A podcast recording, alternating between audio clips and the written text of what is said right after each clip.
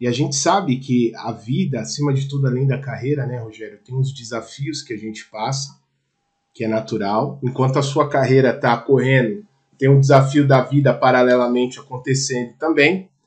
E, cara, chega um dado momento que a gente olha para tudo isso e fala, cara, como que a gente vai lidar com isso? Não é? E, e, e, e os temas que a gente conversa de forma muito profunda é justamente sobre isso, né? Que a gente vai expressar um pouco aqui, né, Rogério? Como que, como que o Rogério fez para olhar por um outro ângulo? Porque eu acredito que tudo é um ponto de vista. De repente a gente está numa situação, Rogério, e a gente está olhando para aquela situação com, com óculos, com, com óculos, né? Com tipo de óculos. Daqui a pouco, quando você externaliza aquilo e você busca um outro ponto de vista, você coloca um outro óculos no rosto e você passa a olhar a situação de uma outra forma, né? Então, é, é, eu quero que você traga um pouquinho aí pra gente, Rogério, sua história é super bacana, que eu fiquei bem encantado aí com a sua história, e como que você fez para lidar com tudo isso.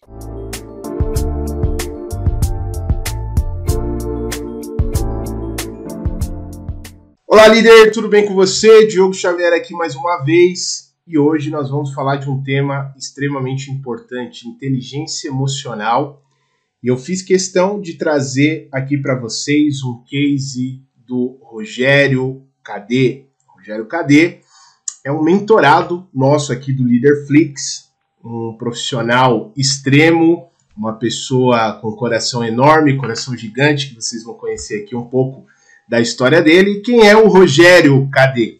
Rogério Cadê é analista de planejamento, pai da Manuela, tem como hobby vôlei e também coisas que ele fica me falando aqui nos encontros, que fica provocando um pouquinho eu aqui, com os dotes culinários dele. Inclusive é até remunerado, né, Rogério, com esses dotes culinários e também escritor de livros, tá? Então, por que que nós vamos trazer o Rogério aqui hoje para contar um, pouco da história dele? Você, líder, que passa por desafios profissionais, você que passa por desafios do dia a dia que a nossa carreira exige muito da gente, a história do Rogério é uma história muito bacana, uma história de muitos aprendizados, muitas experiências, de como superar essa questão de inteligência emocional, de como lidar com essas adversidades, de como você se torna um profissional mais equilibrado nesse sentido de saber driblar as adversidades que a vida nos apresenta tanto profissional quanto pessoal, e como que ele superou tudo isso. Então, é sobre esse tema que a gente vai conversar aqui hoje, um pouco da história do Rogério, uma história bacana. Tudo bom, Rogério? Como é que você tá, cara? Tudo bem, Diogo, graças a Deus, tudo bem. É, obrigado pela, por essa apresentação. É, acredito que a palavra superação ela ainda está um pouquinho distante porque a gente sempre tem desafios aí na, na vida e para cada um deles é uma superação diferente. É uma maneira diferente que a gente tem para trabalhar. Mas hoje tem uma história bacana, tenho 38 anos e por volta aí dos 35 começou uma virada de chave na minha vida por algumas questões que me fizeram abrir os olhos para o autoconhecimento, para para realmente saber quem é o Rogério dentro da sociedade que, que ele vive. Hoje, após três anos, eu me sinto uma pessoa muito melhor, sou mais feliz comigo mesmo, a maneira como eu conduzo as coisas, as pessoas que estão ao meu redor também. E gostaria muito de, de dividir é, isso aí com vocês, porque tem coisas que na vida da gente elas não acontecem por acaso. Uma delas é eu e você estar tá aqui junto hoje. Né? Depois de três anos, a gente conseguiu se encontrar. E quem diria? Tô, tô estreando aí o meu podcast com o meu mentor. Coisa bacana. É muito bacana para mim é, reconhecer que do outro lado da tela é, existem pessoas que também reconhecem o quanto é bacana a busca. Inclusive, uma das coisas que você fala nas nossas mentorias é assim, Rogério, o mundo seria totalmente diferente se tivessem pessoas como eu, como você, como outras pessoas que eu, que eu faço a mentoria e que o mundo seria melhor se essas pessoas buscassem autoconhecimento, uma maneira diferente de enxergar a, a vida. Então temos bastante coisa aí para contar, um pouquinho para dividir e vamos, vamos, vamos seguir, vamos ver onde é que vai, vai parar essa nossa história. Quero muito contribuir é, com aquilo que eu tenho. É, não tenho uma bagagem muito grande de livros, de, de leitura. Eu me interesso bastante por conteúdos sobre a mente humana, sobre comportamento, mas não sou um leitor assíduo, não. Né? Hoje eu estou em processo de escrever um capítulo de um livro junto com um pessoal que um grupo de estudos que a gente acabou formando num dos treinamentos que eu fiz. Então, é uma experiência nova para mim também. Então, eu estou dizendo que é muitas experiências que estão acontecendo, estão vindo, e eu estou abraçando e vendo para onde cada uma delas vai me levar.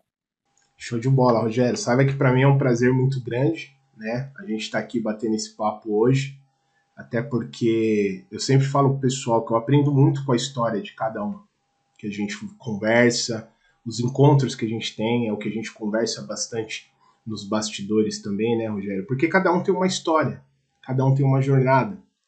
E a gente sabe que a vida, acima de tudo, além da carreira, né, Rogério, tem os desafios que a gente passa, que é natural. Enquanto a sua carreira está correndo, tem um desafio da vida paralelamente acontecendo também.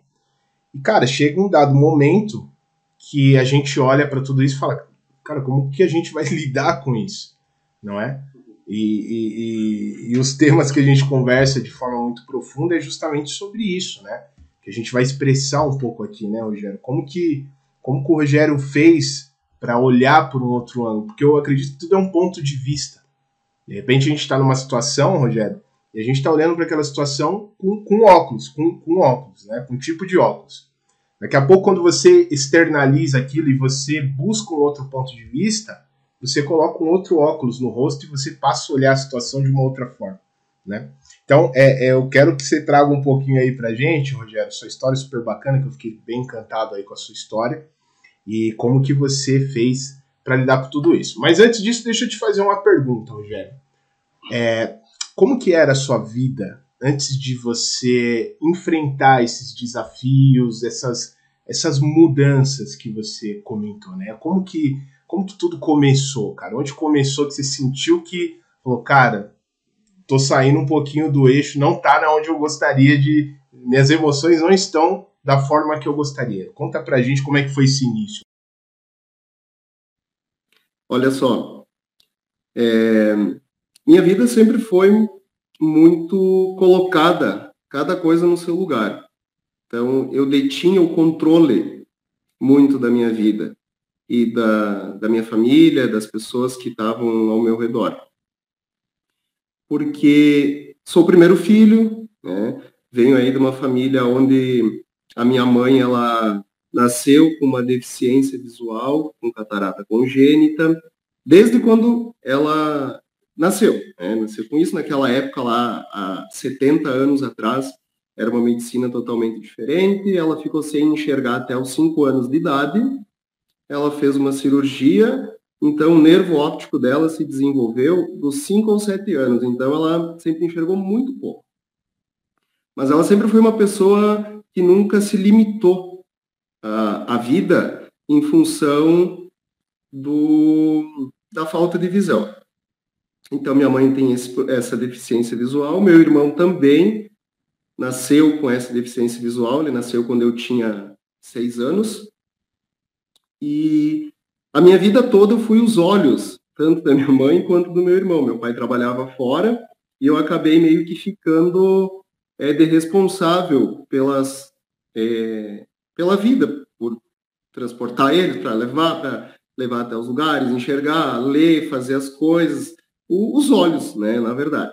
Então eu sempre tive muito esse controle das coisas, porque era pedido, eu fazia do meu jeito, da minha forma, entregava daquela maneira. Assim foi no meu é, na minha adolescência, no início do meu trabalho, e as coisas para mim eram era normal isso. Ter o controle.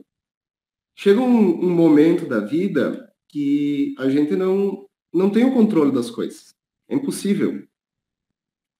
E essa tomada de consciência aí chegou por volta dos 35 anos, é, onde um colega de trabalho meu, é, durante o, o nosso dia de trabalho, a gente conversava algumas coisas. Bah, não tá legal dessa forma, é, podia ser de tal forma, podiam olhar por esse ângulo, por esse viés, dessa maneira. Então, esses assuntos diários é, acabou mostrando para o meu colega de trabalho quem era o Rogério, o que, que ele pensava, porque no meio de trabalho, muitas vezes a gente não tem a oportunidade de expressar aquilo que a gente pensa, e, e nem deve, muitas vezes, expressar aquilo que a gente pensa. Mas com os colegas de trabalho aí fica mais flexível esse, esse desabafo, que inclusive é importante para tu tirar de dentro aquela angústia, aquela agonia, porque chega alguns momentos que a gente só quer falar. E que bom ter alguém que nos ouve e faz desse trabalho e todo um processo e consegue ajudar a gente. Então, esse meu colega de trabalho, as nossas ideias batiam muito. E um dia ele, eu acordo de manhã com uma mensagem dele me mostrando um curso de liderança, que ter aqui na cidade de Marau, no Instituto, e eu me inscrevi para esse curso, porque a proposta desse curso era justamente algo voltado para o autoconhecimento. Um assunto que eu não detinha muito, essa, essa informação aí do, auto, do autoconhecimento, porque eu sempre olhava para os outros, com os outros, fazer para os outros.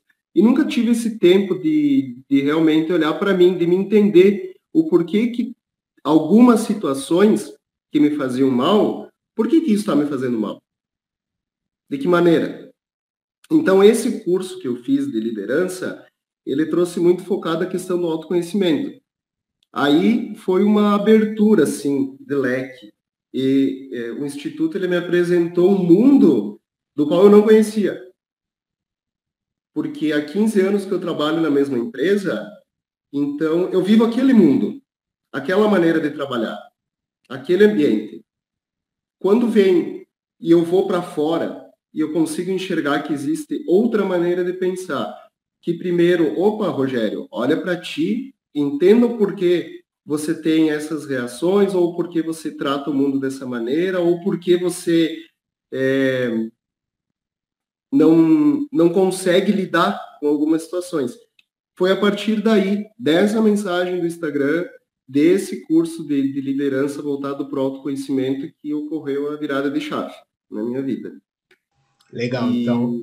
Opa, perdão, pode falar, Rogério. Não, e a partir daí, o Instituto também é, enxergou algum potencial aí é, em mim, na minha, na forma como eu me entreguei a, aquele momento, e eu estou com o Instituto até hoje, né? Inclusive o, o, livro que estamos escrevendo aí é junto com o Instituto, ele formou um grupo de pessoas aí dessa primeira turma de liderança e estamos escrevendo um livro sobre, sobre liderança, sobre uma, as mentes inquietas, é, o poder das, da, da, inquietude, sabe, da mente. Que legal, cara. Então você já está num processo aí de, de escrever livros e tudo mais. Legal. A gente vai chegar nesse ponto aí Acho que vai ser interessante você comentar como que você mudou seu ponto de vista e abriu novas possibilidades, abriu novas portas, né, Rogério? Mas fala uma coisa para mim, teve no momento assim, quando que você percebeu que você de fato precisava? Você falou que você tinha um amigo, alguém ali que teve um papel importante para te ajudar a expressar as ideias, o, o ponto de vista. Mas como, como que você percebeu, Rogério, que estava na hora de buscar algo para olhar para dentro de você, para olhar para dentro de si, de repente ganhar uma nova perspectiva. Como que foi esse, esse encontro seu, cara? Na verdade, eu não me percebi. É, eu sentia uma, um desconforto. Não tá legal. A zona de conforto já não estava mais me trazendo bons resultados, porque eu tinha toda a minha vida organizada da maneira que eu, que eu planejava, acontecia. Planejava, acontecia, planejava, acontecia. E isso me deixou muito na zona de conforto. E essa zona de conforto me trouxe angústia, me trouxe ansiedade, mas ansiedade de querer mais, de buscar mais. Então, a partir desse momento que eu quis sair da zona de conforto, foi aonde eu pensei, preciso de alguma coisa. Preciso olhar para o autoconhecimento, preciso olhar para outro viés, até para entender minhas relações de trabalho, minhas relações pessoais, minha, minhas relações com os meus amigos, com o mundo, porque a partir daí eu entendi que a gente é um sistema. Eu não consigo separar o Rogério do trabalho do Rogério que é na família, do Rogério que é no vôlei, do Rogério que é na rua. Não existe isso, não existe. E a gente não controla nossas emoções, é muito difícil. É engraçado que o mundo prega pra gente trabalho, trabalho, lazer, lazer, mas como que eu viro essa chave? Né, Rogério? Então, eu visto uma persona, como que, como que funciona? Eu, eu sou falso em alguns ambientes, eu, eu, eu visto um personagem, como é que funciona? Porque o mundo quer separar a gente, né, Rogério? Muitas vezes. Fala, ó, no, no caso tem que ser de um jeito, o trabalho do outro. Como é que funciona? Não funciona, Diogo. Não funciona. É, agora as empresas aí já têm esse entendimento que é impossível separar. As empresas estão vindo com essa mentalidade. Mas quando ela contrata o trabalhador, ela contrata para ele lá e dar resultado. Ela contrata por aquilo lá, ela não contrata porque o fulano tá de bem com a vida, não tem problema nenhum, ela contrata. Então, essa separação é necessária. Porém, nem sempre é possível. Então, é, é, é, é muito é muito distante tu querer separar o Rogério, porque eu sou uma pessoa só, eu vivo dentro de um sistema. E, e, e a gente sabe que é, existe uma, uma regra de o que está no trabalho fica no trabalho, você não leva para casa. O que vem de casa você vem e não, não, não traz para o trabalho. Mas é, não tem, não tem fórmula para isso, no meu entendimento. E se tu tiver, ou se alguém tiver, por favor, me escreva, me mande, me mostre como é que faz. Deixa aqui nos comentários, galera, quem conseguiu fazer isso. então, Diogo, é, o que, que acontece? Vamos lá, vamos começar então falando aí do autoconhecimento, que para mim eu acredito que é o primeiro ponto. É o autoconhecimento. Sócrates ele já dizia, tomou uma frase é, para ele que dizia assim: conheça-te a ti mesmo. Conhece a ti mesmo, que conhecerás o universo e o mundo. Mas começa por aí. Como é que eu vou querer entender o outro se eu não consigo me entender? Essa é a questão. Então, esse foi o ponto-chave que você começou a perceber, Rogério, quando você começou a ter problem problemas de relacionamento, você sentiu que já não estava se relacionando mais da forma que você gostaria com as pessoas? Qual foi o momento que você falou, cara, eu preciso olhar para dentro? Foi esse momento? esse momento. Esse momento porque eu não consegui entender o porquê de que algumas coisas vinham acontecendo. Por que, que o Rogério é tratado dessa forma? Por que, que ele não chega. É, por que, que ele não consegue chegar ali? Não consegue chegar até naquele lugar?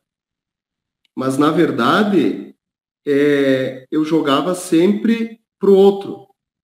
Por que, que fulano não me dá oportunidade para isso? Por que, que naquele ambiente eu não consigo me desenvolver? Por que, que aquela pessoa não me deixa fazer isso?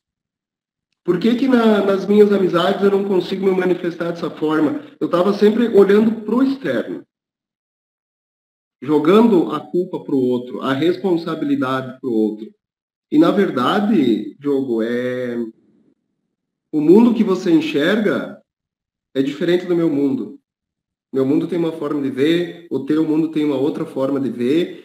Não tem o porquê eu querer que o outro atenda às minhas expectativas, porque daqui a pouco para o outro tá tudo bem, ele está fazendo a coisa certa, porque dentro do, daquilo que ele foi criado, daquilo que ele aprendeu, das, das, das experiências que ele teve da vida, isso aí tá certo, não tá nada errado. Então, a partir daí, eu entendi, na verdade, que o tem que começar comigo e não com o outro. Foi a partir deste momento das perguntas, dos questionamentos, de eu ter começado o curso de liderança aqui no instituto, que me fez eu entender que primeiro eu precisava resolver as minhas questões. Para depois eu querer não entender o outro, mas talvez ajudar o outro. Legal, legal. E, e qual foi o momento mais difícil para você nessa jornada, Rogério? Você falou, cara, agora tá complicado. É, o momento mais difícil foi a aceitação. É, é muito difícil porque cada um tem o seu narciso dentro de si, seu ego, seu orgulho, e esse é o que mais judia da gente. Então, quando a gente toma, desculpa, quando a gente toma consciência de algumas coisas e olha para dentro e e aí vem o falso eu, como você mesmo me diz, vem o falso eu e tenta te sabotar. Porque tu tá tirando o teu cérebro da zona de conforto. E ele não quer isso. Ele quer que você continue lá. Então ele vai ficar o tempo inteiro te passando pensamentos negativos, porque ele, o nosso cérebro ele é muito primitivo.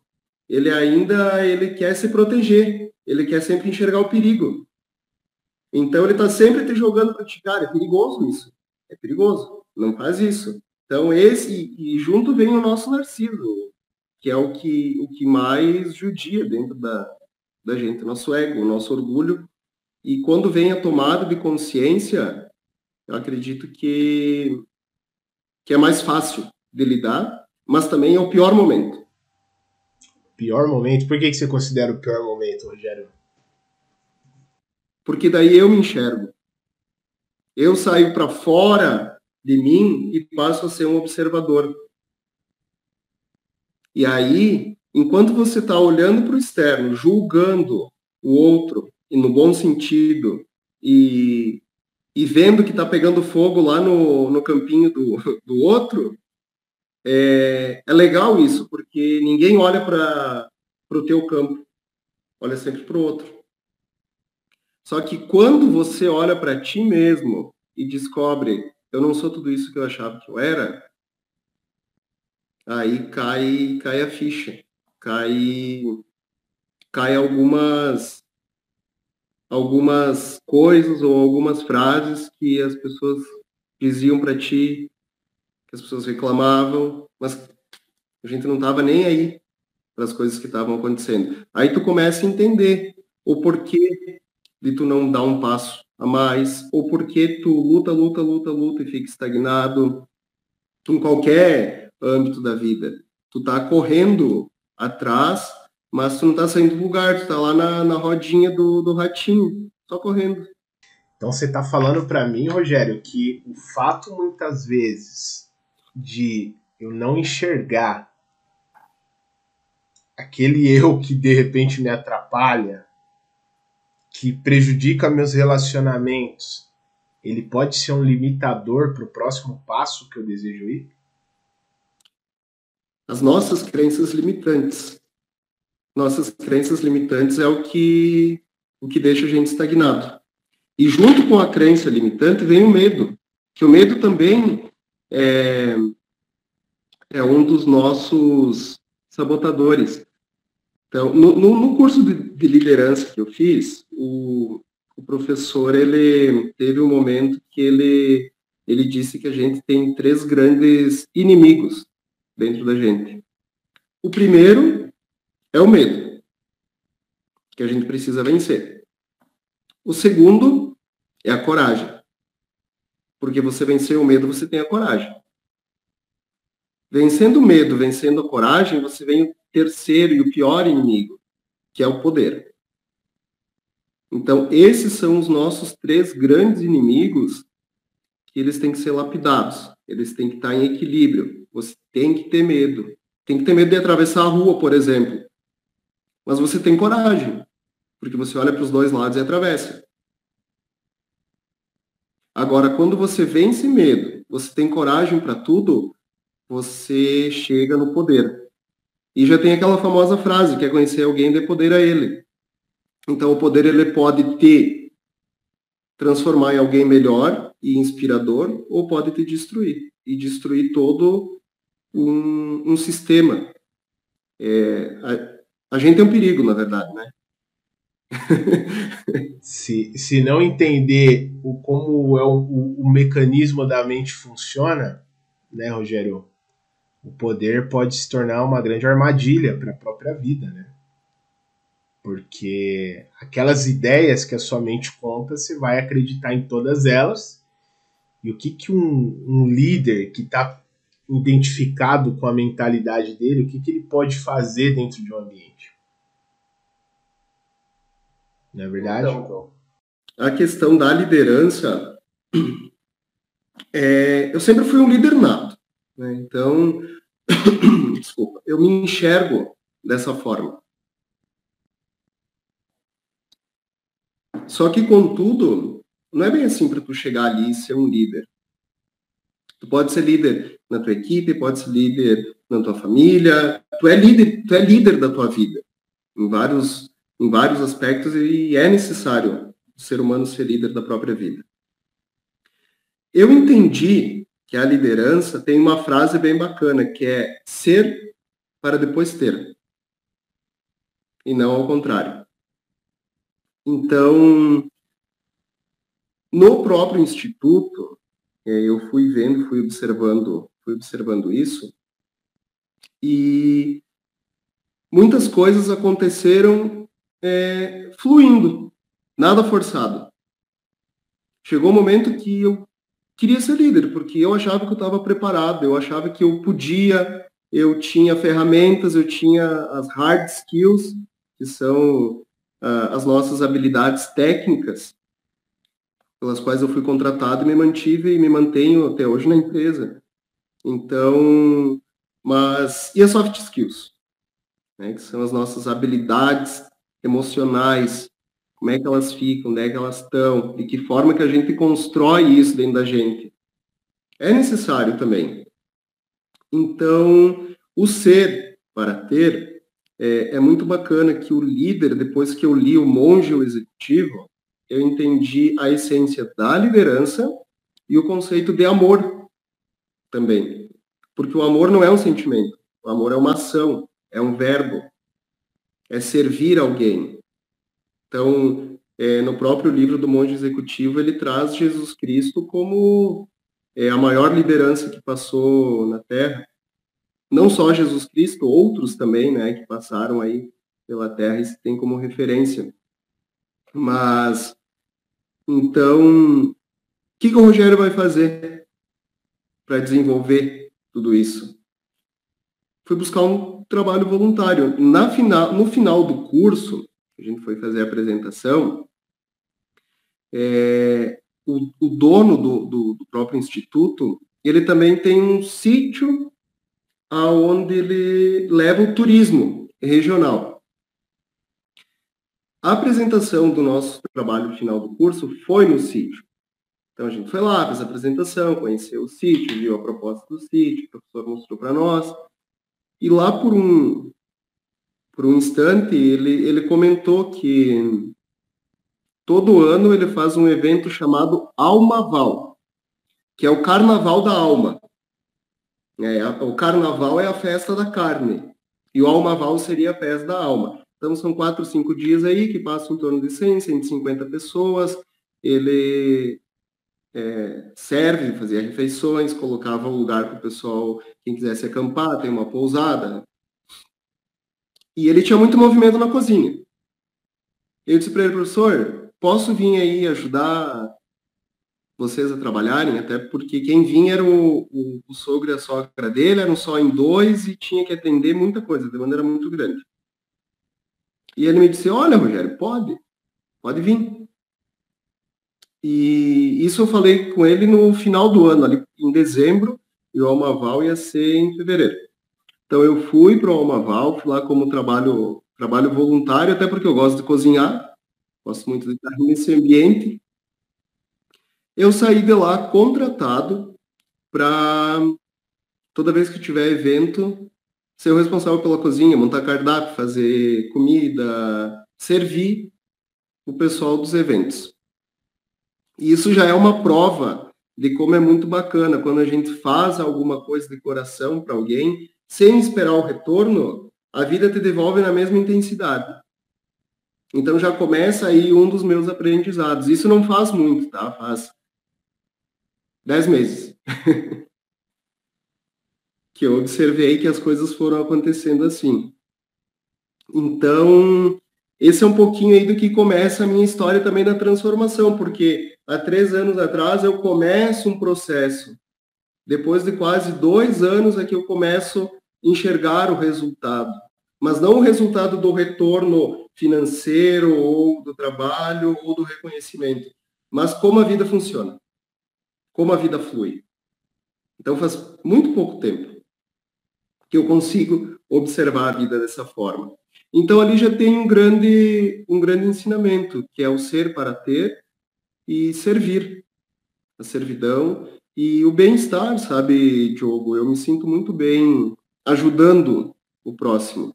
Inclusive, é essa maneira de, de eu viver, ela me tira muita, muita pressão, ela me faz muito bem. Sabe aquela angústia que a gente tem é, de, de querer mais, de expandir, como você mesmo me falou, trouxe um exemplo bem bacana numa das mentorias. Rogério, tu tá furando a bolha. E isso é muito bacana, porque tu conhece outras pessoas. Quando eu vou lá no sítio cozinhar, vem uma galera, um pessoal que é totalmente diferente do mundo que eu vivo.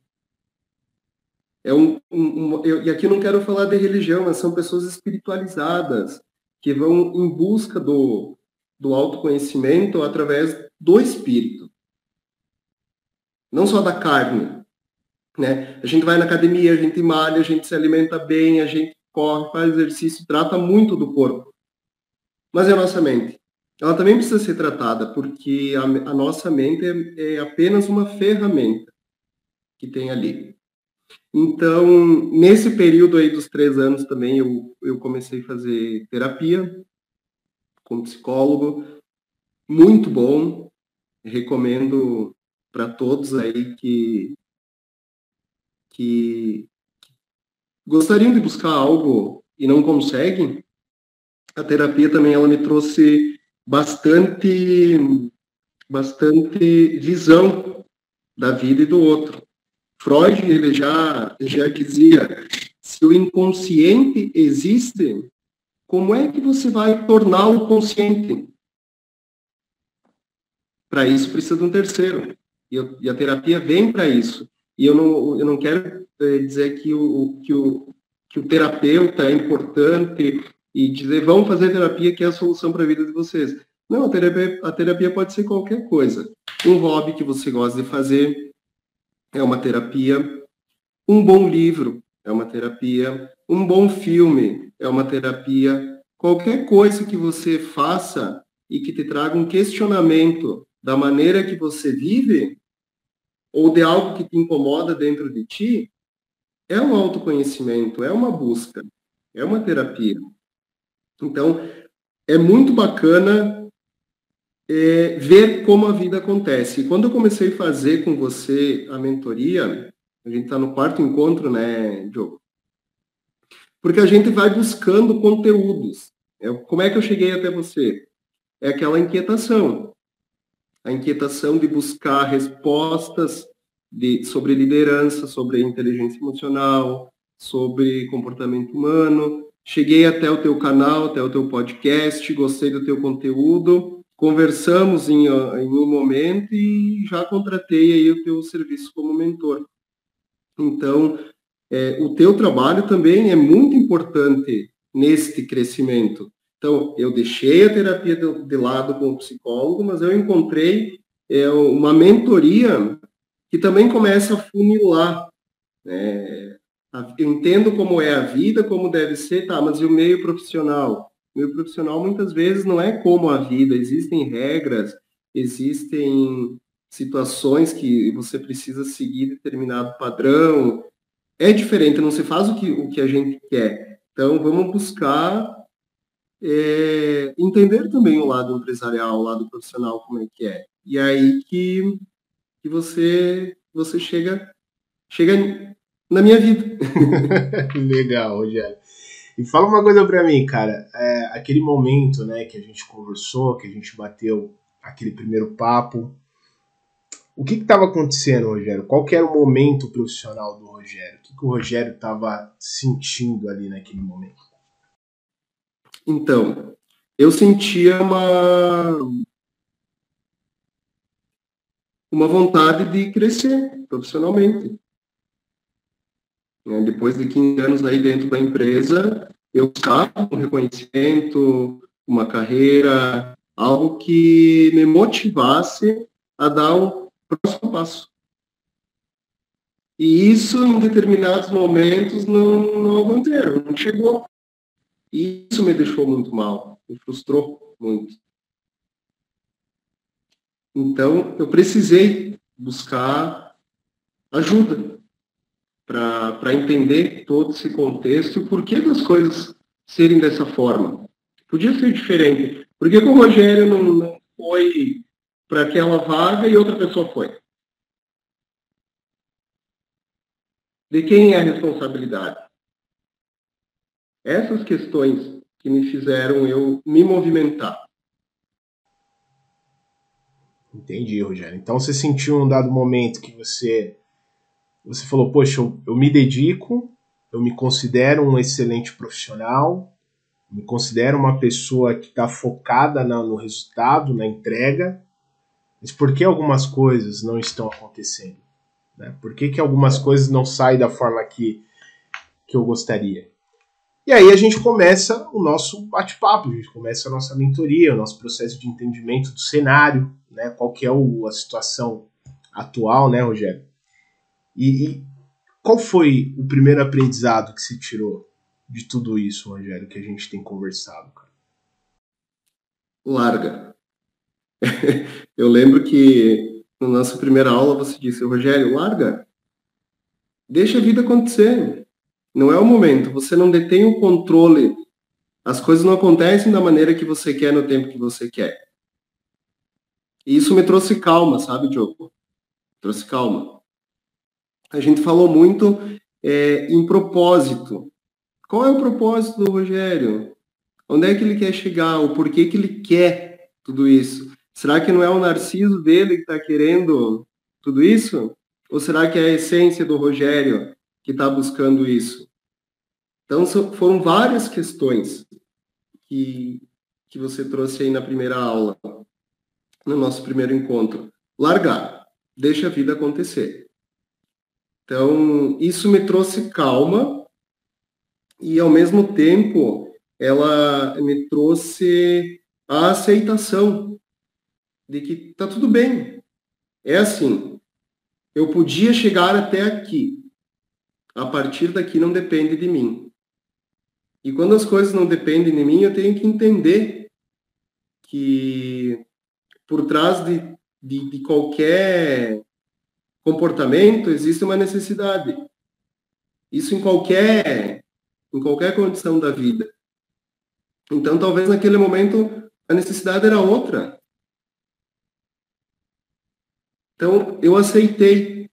Eu aceitei e fui é, em busca de algo que você trouxe também, que foi a questão do quem é o Rogério em essência. O que o Rogério gosta de fazer a inversão da pirâmide. Na nossa última aula, você trouxe a inversão da pirâmide de Maslow, que é primeiro que não vamos pensar primeiro nas necessidades básicas do ser humano. Vamos inverter e já vamos para a autorrealização. É isso que realmente o Rogério quer? Qual é o talento do Rogério? Qual é o dom? O que, que ele gosta? Onde é que ele se encaixa? E também a gente não precisa estar se encaixando em lugar nenhum. Isso eu aprendi também na nossa mentoria. É... O Rogério, em essência, ele gosta muito de cozinhar. Isso é, é fato. E, e as coisas foram acontecendo, sabe? Eu, como que chegou ali na cozinha, que foi antes da gente ir para chegar para a mentoria. É, eu já cozinhava no sítio e uma colega de trabalho minha, ela tem um grupo de, de mulheres que às vezes elas se reúnem e vão fazer alguma coisa em algum lugar.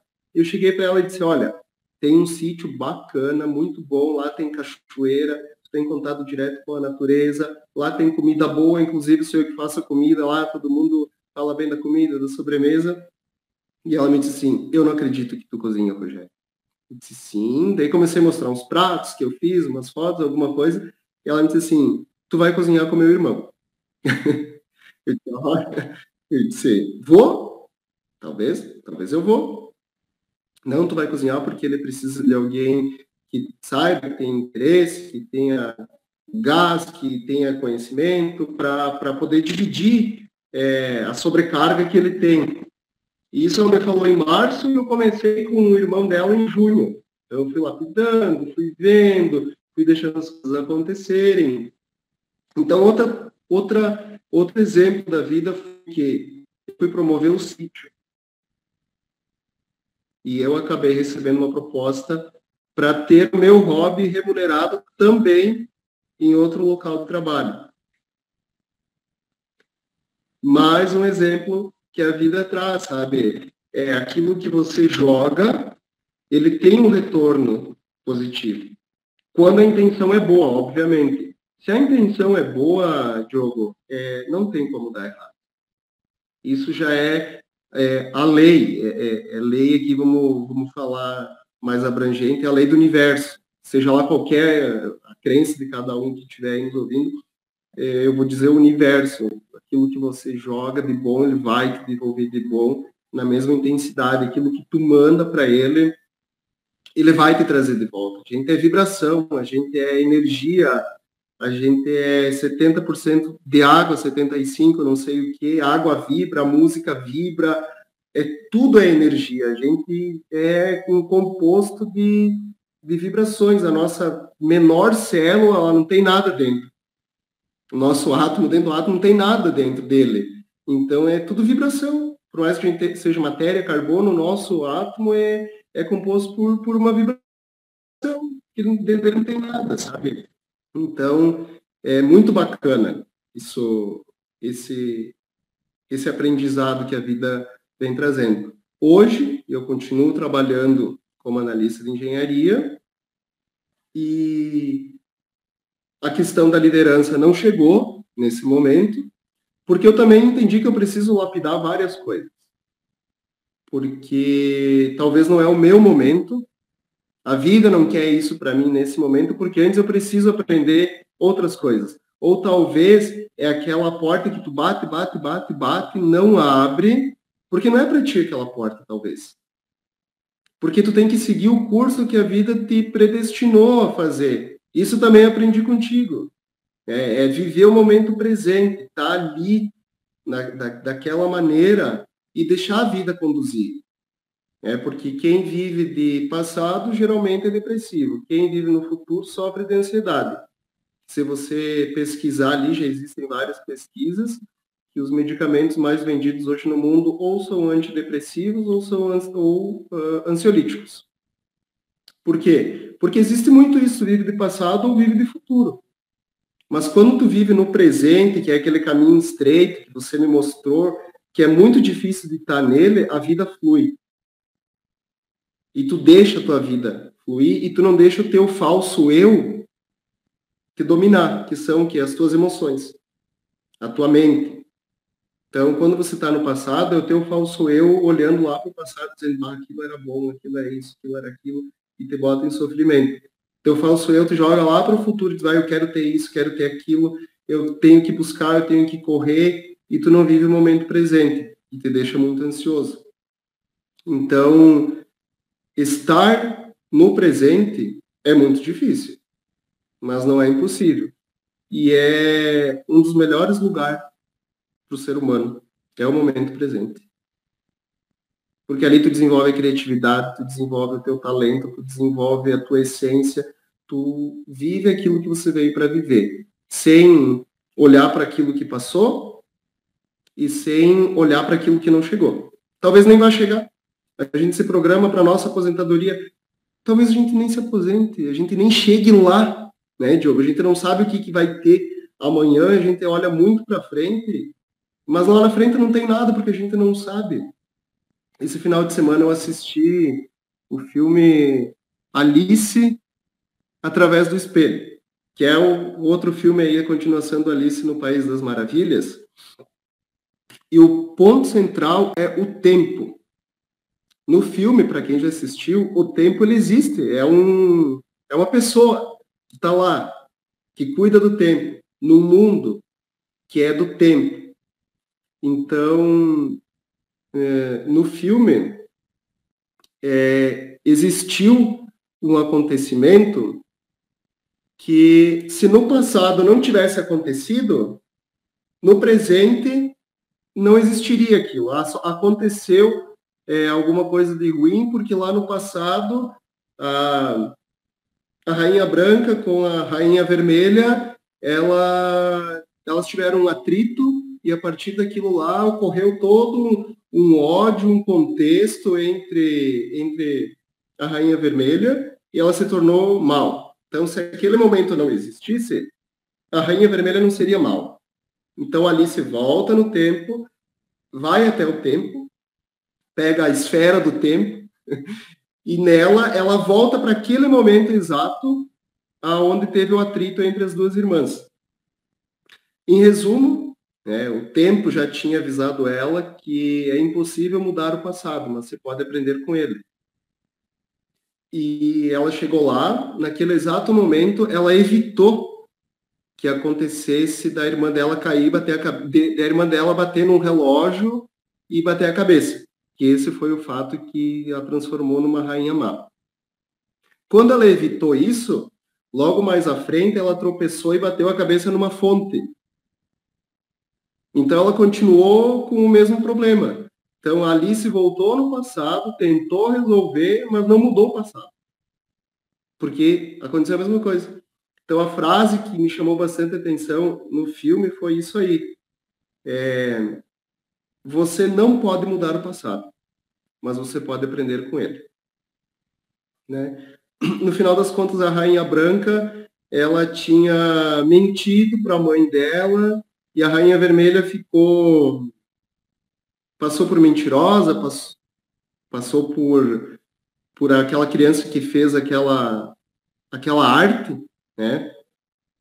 E no final do filme, o que, que aconteceu? A Rainha Vermelha e a Rainha Branca tiveram um encontro delas. E a Rainha Vermelha chegou e disse assim: eu só queria que você dissesse a verdade para a mamãe. Por que, que você mentiu? Aí a rainha branca ela disse assim: Me perdoe, minha irmã. Realmente, eu menti. Eu não deveria ter mentido para a mamãe. E a rainha vermelha amoleceu o coração e disse assim: Eu só queria ouvir isso de você. Então, tu vê o, o que um filme né, infantil ele traz de, de, de contexto, de riqueza nas relações humanas. Então, tu não consegue mudar o passado, mas tu pode aprender com ele. O que aconteceu no passado, você não consegue mudar, mas aqui nesse momento você pode dar o perdão, você pode ser verdadeiro. Talvez aquela pessoa queira realmente entender o que aconteceu e precisa da tua verdade, precisa do teu perdão, precisa da tua consciência é, é, complicado tudo isso, não é, não é fácil. Eu, eu, eu, como eu disse, o ser humano ele é, ele é um perigo. Mas é interessante isso que você fala, né, Rogério? O ser humano é um perigo.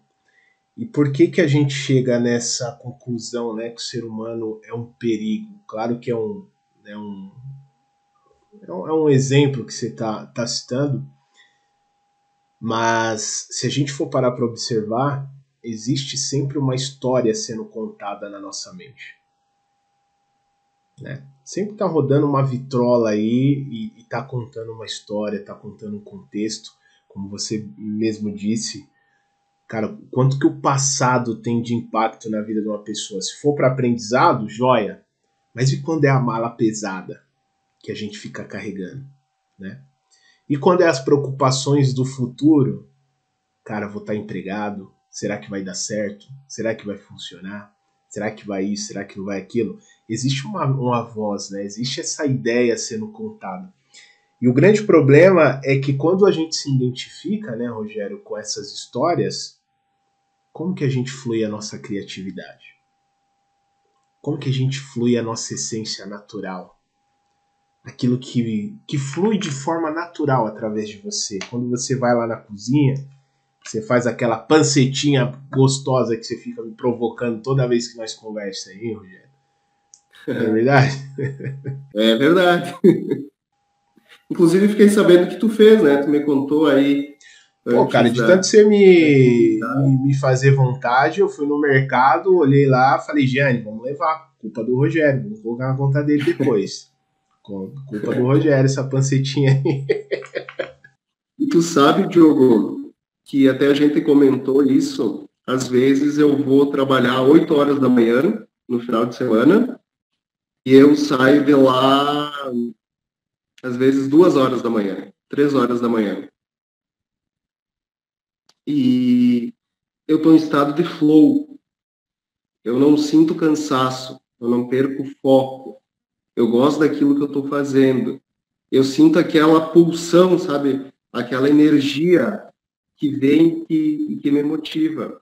Então, esse estado de flow é exatamente viver o presente, estar naquele momento, independente de porque eu estou na cozinha, que é porque eu gosto, porque isso me faz bem, em qualquer outro lugar que você estiver e tiver no momento presente, tu vai estar em estado de flow, tu vai se sentir ali, tu vai se sentir vivo sabe? Tu começa a se sentir o teu corpo, as suas limitações, tu, tu começa a olhar ao teu redor. Então, no, eu me sinto dessa forma. Eu aprendi isso quando eu fico na cozinha, mas é porque ali é o lugar que eu gosto de estar. Mas qualquer lugar que a gente estiver no momento presente, a gente vai se sentir como um ser humano, como a vida e sentir, nossa, eu estou nesse ambiente e eu estou vivo com essas pessoas. A gratidão. A gente conversou é, em um dos, dos, uma das aulas, nossa, você me pediu, Rogério, me diz como é, o que, que tu está fazendo para para quando chega o teu falso eu, que é aquela mente, que aquela aquelas historinhas contadas dentro da cabeça da gente, o que, que tu faz? para sair, porque isso também é um dos, dos, trabalhos que você me propôs é isso. Quando o teu falso eu, Rogério, chegar, dá um jeito de dizer, opa, sai daqui que esse lugar não te pertence. Mas a gente precisa de mecanismos para isso, pelo menos eu funciono dessa forma. Preciso de alguma didática para poder sair daquele lugar. Eu disse para ti que a gratidão é, é o lugar que me tira que tira esse, esse falso eu que está falando, esse impostor que está falando na minha mente. Então, quando eu vejo que a minha mente fugiu, está trazendo coisas ruins, eu olho ao meu redor e eu agradeço. Agradeço aonde eu estou, agradeço a tudo que, que, o universo, tudo que ele tem, tudo que ele nos dá. Agradeço quando estou com a minha filha, agradeço por estar com ela, porque eu aprendo muito com ela. Ela tem um espírito jovem, uma criança de seis anos maravilhosa, e a gente precisa olhar para a criança, muitas vezes para entender a nossa criança, como é que foi a nossa criança. Então, a gratidão tem me trazido isso, sabe? Toda vez que eu, todas as noites, antes de dormir, eu, eu agradeço, é, é a minha oração, é a, é a gratidão pelo dia que eu tive, por eu ter uma cama para dormir, por eu ter um lençol térmico nos dias de frio. Eu agradeço. E quando eu acordo, a primeira coisa que eu faço é agradecer por ter acordado mais um dia, por mais uma oportunidade que a vida está me dando de eu transformar, de eu mudar, de eu inspirar e de eu aprender. Que legal, Rogério. Que legal. E, e o primeiro passo, né, Rogério, para você poder chegar também nessa conclusão é você tomar consciência que você não é somente. Né? Porque onde está a maior armadilha, né, Rogério?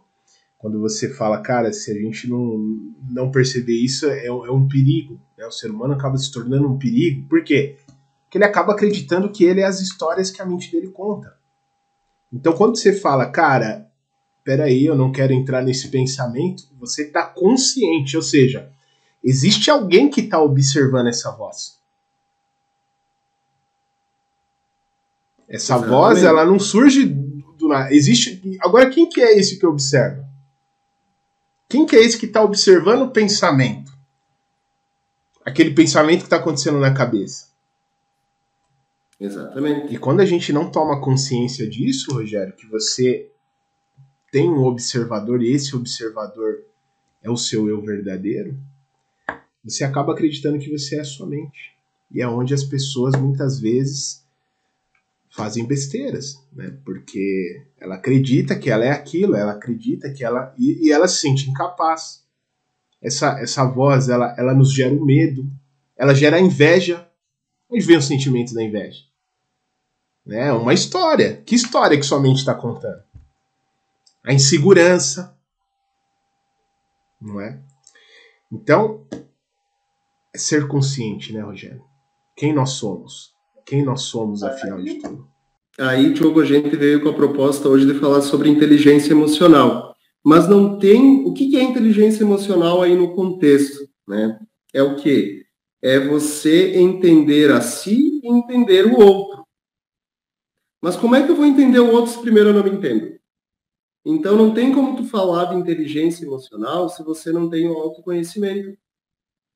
Então é fundamental ter, ter o autoconhecimento justamente para você entender o comportamento teu e o comportamento do outro e entender que por trás de, de um comportamento existe uma necessidade entender que você deixa de, de, trazer o teu sentimento à tona em algumas questões e você começa a trazer fatos. Porque quando você passa a ser observador de ti mesmo, do ambiente e do outro, você começa a agir e você começa a trazer fatos. Tá, o porquê que aquela pessoa teve aquele comportamento? Qual foi o motivo? Vamos tentar buscar o, o que está acontecendo, vamos tentar entender Ô meu amigo, chega aqui, vamos conversar. Por que que tu teve esse comportamento? No que que eu posso te ajudar? De que maneira? É, o que está acontecendo no sentido de por que você fez isso? O que, que te leva a fazer isso? Para tu entender o outro, mas para isso você precisa se compreender também, para tu não deixar que as tuas emoções venham à tona. E você só consegue olhar para ti quando você busca os teus próprios fatos eu sou assim porque aconteceu isso, isso, isso e aquilo. Hoje eu entendo que foi dessa forma. Eu começo a acompanhar e ver alguns comportamentos que a minha mãe teve.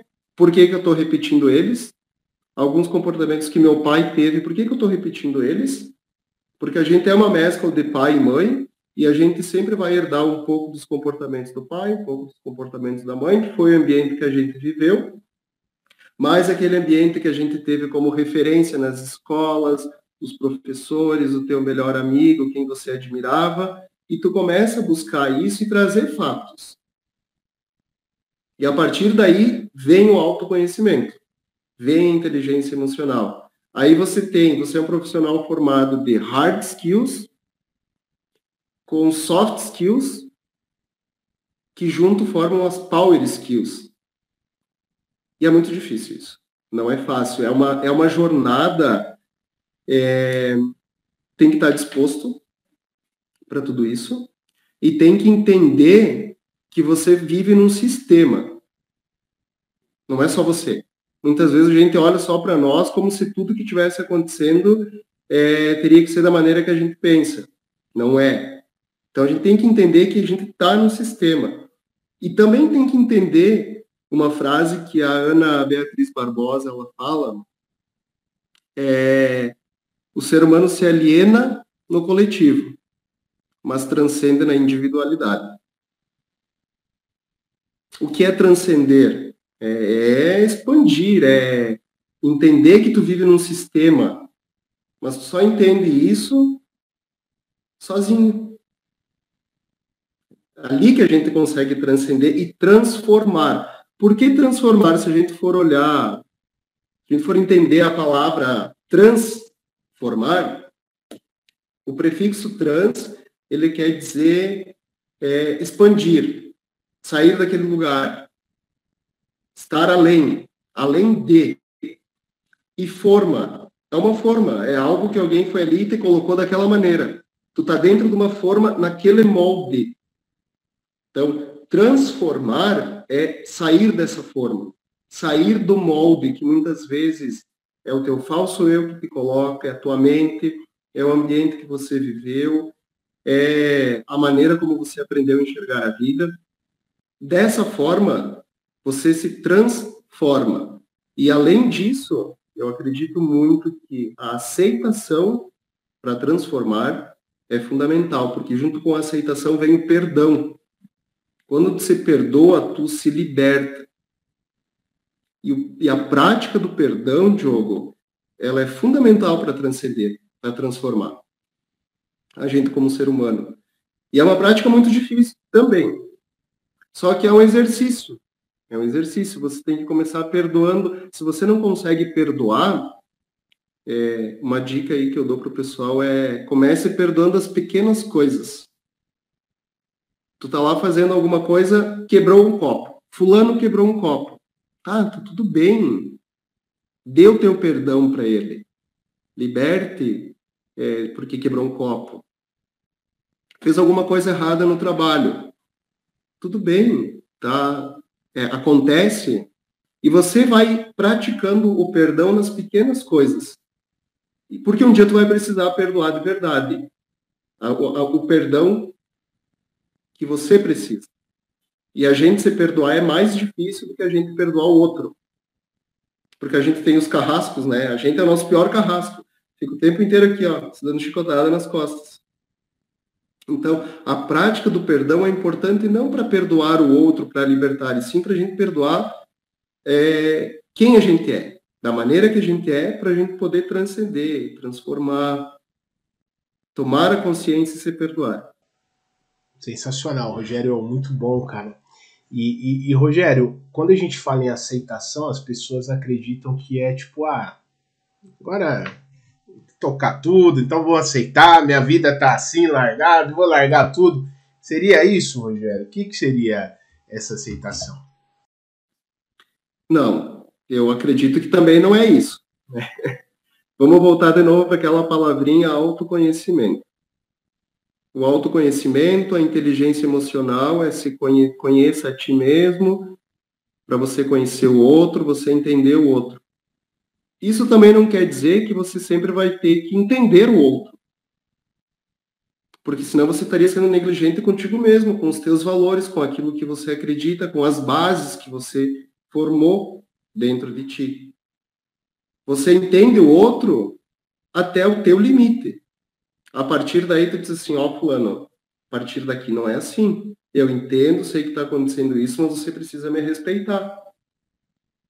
Dessa forma, eu não aceito. Não é uma. Tu vai estar condicionando a relação, a troca. Mas você também precisa se conhecer para saber onde é que é o teu limite. Até onde você pode ir. Até onde eu realmente tenho que entender o outro? Até que ponto eu vou e a partir daí eu digo, não dá mais. Eu vou largar, porque eu não consigo mais ter o controle, não consigo entender e fazer com que aquela pessoa mude, porque a gente sempre quer mudar o outro. Então vem de novo a palavra larga, Rogério. Então, você existe o teu limite, mas vem a partir do do, do autoconhecimento. Inclusive, tem uma frase que o Leandro Carnal ele, ele fala sobre a mãe dele, que a mãe dele dizia assim: todo problema que começa com eu é seu. Então, o problema é teu, te vira. Se o Diogo tá com uma dor de dente, tu vai chegar e dizer assim para mim, Rogério, hoje eu estou com dor de dente. o que, que eu posso fazer? É um problema teu esse. É uma dor de dente que é tua. Então é bacana a gente também ter esse entendimento dos limites. limite do ser humano, o meu limite, o limite do outro eu preciso respeitar também. Legal, legal demais, Rogério. Legal demais. É aceitar assim, o outro como ele é, né, Rogério? É, pegando, continuando aí, é, tem muita questão da diversidade também. O autoconhecimento, estou olhando para mim, mas não sou só eu. Existe uh, uma diversidade e que é muito bacana isso, porque o mundo ele é heterogêneo, ele é, ele é diverso, ele não é formado por um único tipo, um único grupo de pessoas. Então, a diversidade, ela enriquece. Ela é muito bacana. Eu tenho que olhar para mim, mas eu preciso entender que existe essa essa diversidade. Então, a diferença, ela é uma riqueza. É uma riqueza de cultura. Quando eu disse para ti que eu conheci pessoas diferentes lá no sítio, é porque é uma pessoa totalmente, pessoas totalmente diferentes do meu mundo e disse, nossa, que bacana isso. Sabe? Quando eu, come... Eh, quando eu jogo vôlei, eu não observava isso antes. Mas agora eu observo que o quanto é importante eu estar tá num time, estar tá num esporte, como é importante eu entender como funciona o meu time. Como funcionam as pessoas do meu time? Qual é a dinâmica? Como que o meu adversário funciona? Como é que eu vou conseguir interagir? Então, ali nos torneios que eu vou, que eu vou jogar, existe uma troca, uma relação interpessoal, que isso está me ajudando muito a desenvolver soft skills. Olha que interessante. Entende? Essa convivência me traz uma ajuda para eu desenvolver minhas soft skills. Então, é a diversidade, porque eu jogo com, com homens, jogo com mulheres, jogo com pessoas de 40 anos, de 50 anos, que jogam melhor do que eu. Eu sou baixinho, sou nanico, tenho 1,70 de altura. Qual é a minha melhor é, posição? É líbero. Então eu tenho que aceitar, por mais que eu goste de ser atacante, de ser ponta, de ir lá e fazer a jogada acontecer, eu também tenho uma limitação. Não posso ficar lá na frente, então eu também tenho que aceitar que para o meu time, naquele momento, eu tenho que estar no fundo, fazendo defesa. Também tenho um papel importante. Por mais que não é o papel que eu queria estar, onde eu estou também é importante para o meu time. Então eu estou lá para dar o meu melhor, estar naquele momento presente. Então o jogo de vôlei também ele me traz, me traz essa esse desenvolvimento aí nas soft skills. E a escassez, a falta, ela nos gera um impulso. Voltando para quando a gente começou a nossa conversa. Por que, que o Rogério começou a buscar entender sobre autoconhecimento? Porque eu sentia falta de alguma coisa. Eu tive que buscar. Então, a falta, a escassez é o que te impulsiona, é o que te motiva, é o que te movimenta. Então, nem sempre a falta é algo negativo. Depende pelo viés que você olha. A falta, no meu ponto de vista, é o que me impulsiona. É o que me faz buscar. A inveja. A inveja é algo que me impulsiona. E aqui não vamos dizer que seja uma inveja branca. Não, a inveja é um, é um sentimento que vem, não tem como a gente é, dizer agora não sinto mais inveja. Mentira. Então a inveja também é algo que impulsiona porque você vê lá que o Diogo é um mentorado hoje, ele chegou lá, eu admiro ele. Então eu quero, vou me esforçar, estou me motivando para chegar lá. Quando eu vejo alguém que é fluente em inglês, eu faço curso de inglês e a gente patina, patina, patina, patina, patina, parece que nunca está indo para frente, daí tu vê alguém que senta lá, conversa, destrói no inglês, e diz, opa, se ele conseguiu, eu também vou conseguir, vou chegar até lá. Então, a falta também ela nos impulsiona. E quando existe um atrito, seja qualquer for, qual atrito for, é o caminho para o autoconhecimento. o atrito nas relações interpessoais é o caminho para o autoconhecimento. Então, se você tem um atrito com alguém, com pessoas, com o sistema, com o meio que tu convive, vai em busca do autoconhecimento, que é o melhor caminho.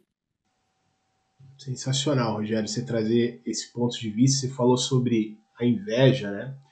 Uh, o Augusto Cury, uma vez eu li um livro dele, ele chamava de inveja espelho, aquela inveja que você olha e fala: caramba, legal, quero traçar esses passos, quero seguir esse caminho, como essa pessoa fez para chegar onde ela está, vou querer entender isso. Todos nós já passamos por isso. Tem a inveja sabotadora. Né? Essa, essa é das trevas, né? Aquela que a pessoa quer prejudicar alguém para chegar onde ela quer, né, Rogério? Então é interessante esse ponto que você falou, cara. E assim, né, Diogo? É, tudo que é pra gente vai vir. Mas é no momento certo. Tudo tem um propósito. Todo o, o sofrimento que eu vou pôr entre aspas, essa palavra, todo o sofrimento de hoje, ele te prepara para o teu próximo passo.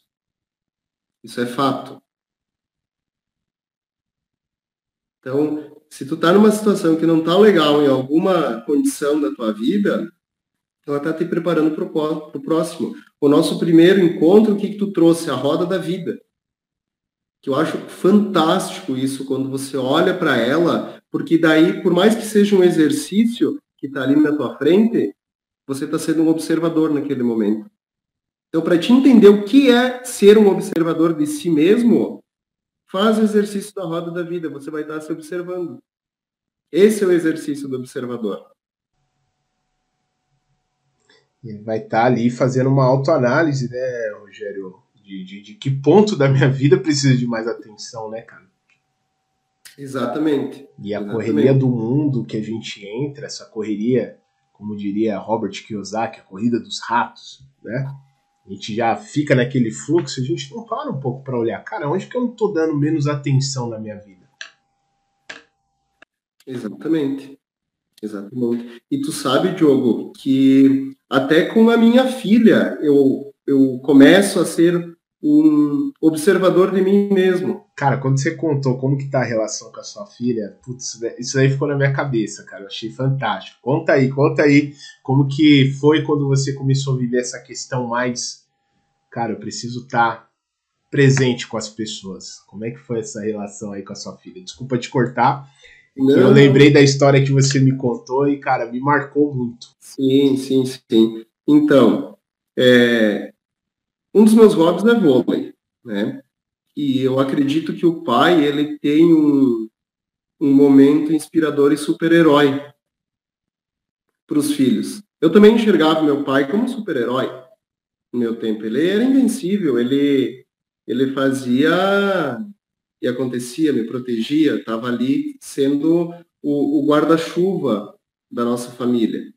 Então eu venho com essa experiência. E nada melhor do que eu levar ela comigo para o vôlei, né? Que é um lugar onde eu consigo desenvolver e ser exemplo para ela. E a gente vai lá quase todo final de tarde. Agora nem tanto, porque aqui é inverno ainda, a gente está entrando na, na primavera. E às vezes é frio, às vezes chove, às vezes não dá, mas sempre que a gente pode, a gente vai. E ela fica tão feliz, Diogo, é, com as pequenas conquistas, quando ela aprende que o toque é toque, que manchete é a palavra manchete, quando ela consegue, quando a gente consegue fazer uma sequência de oito passe entre toque e manchete, ela diz, pai, no próximo a gente vai tentar nove. Sabe, isso é legal. E a gente demora muito para conseguir 9, 10. E antes disso a gente faz 2, 3, 4.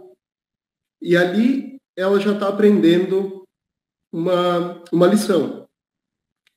É, precisa treinar. Tu precisa aprender. Tu não sabe tudo. O pai está aqui junto contigo, mas o pai também erra. Quando eu erro, ela disse assim, pai, tu errou. Eu disse, sim, filha, tá tudo bem. Tu viu que o pai também erra, então tu também pode errar sabe? Porque muitas vezes é, nós, como crianças, quando crianças, ou as crianças, isso que eu vejo da minha filha, ela quer ser adulta. Ela se compara aos adultos. Tem coisas que a gente faz que ela quer fazer, mas ela não consegue, não tem é, motricidade, não, não tem consciência da forma que tem que ser feita. E com essas pequenas ações eu já vejo que ela aprende isso. Quando ela erra, ela olha para mim e diz assim: tá tudo bem, né, pai? Sim, filha, tá tudo bem. Tu entende que ali ela já está afirmando que está tudo bem.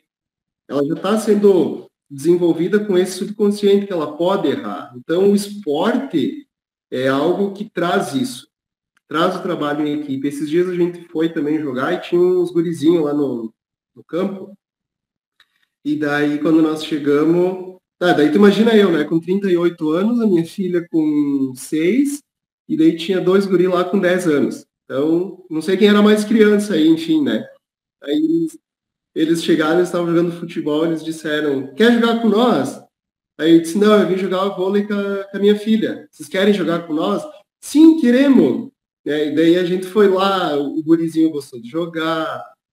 Então a gente combinou de sempre, todo final de tarde, eu ir lá jogar vôlei com eles.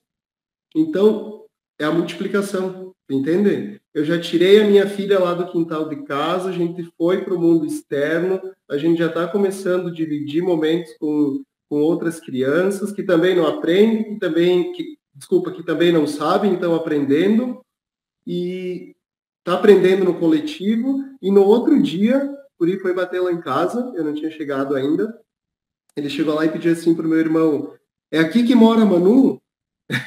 Aí meu irmão disse assim, Manu, vem aqui que é para ti. Aí ele disse assim, nós vamos jogar vôlei hoje? então, tu entende? Já foi um negócio bacana que aquilo que está no quintal de casa, a gente já está conseguindo levar para a sociedade. Em pequena escala, obviamente, mas é o exemplo.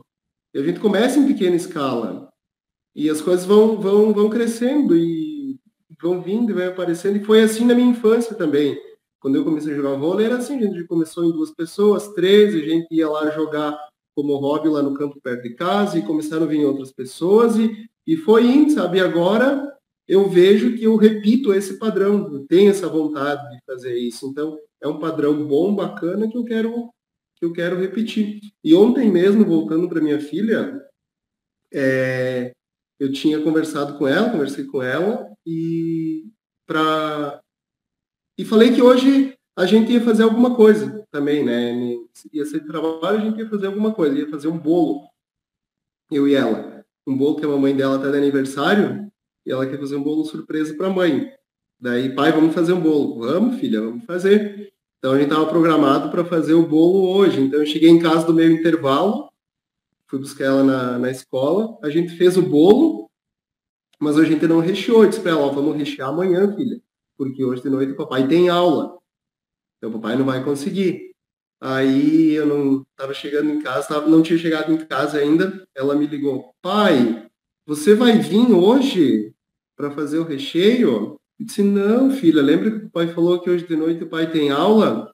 Mas, pai, você falou que nós ia fazer o recheio hoje.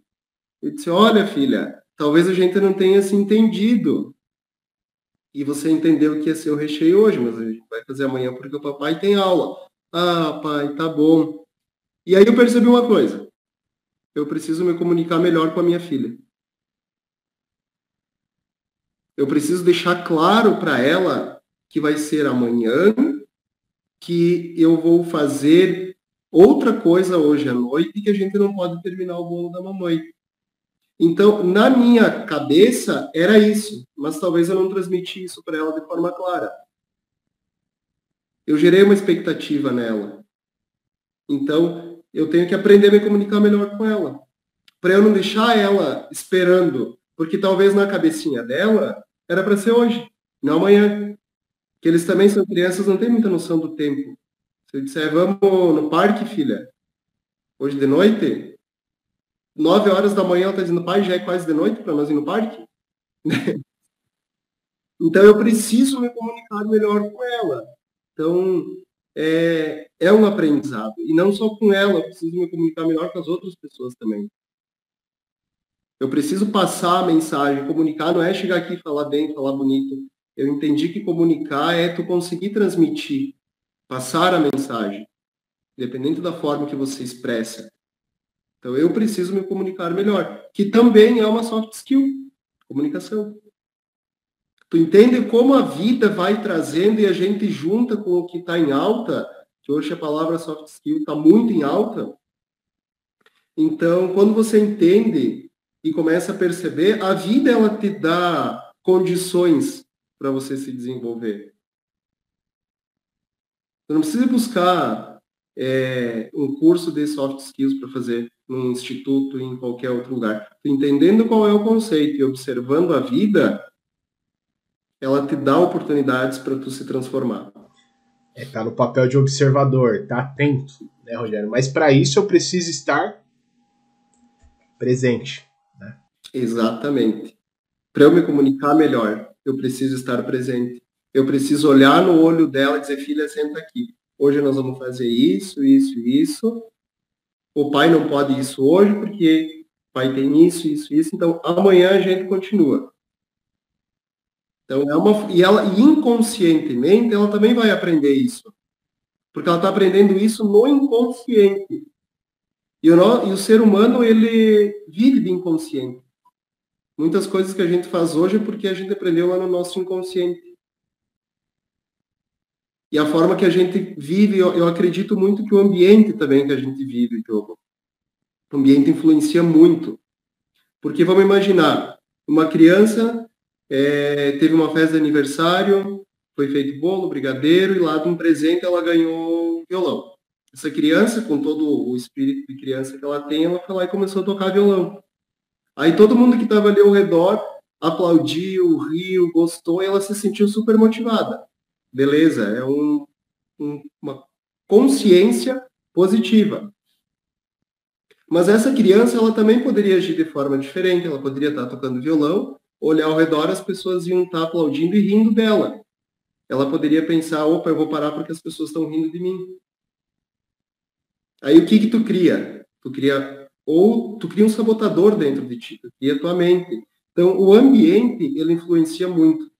E eu busco isso, trazer um bom ambiente para o desenvolvimento da minha filha e consequentemente quando eu me torno um bom pai, eu me torno um bom amigo, eu me torno um bom profissional, eu me torno uma pessoa melhor.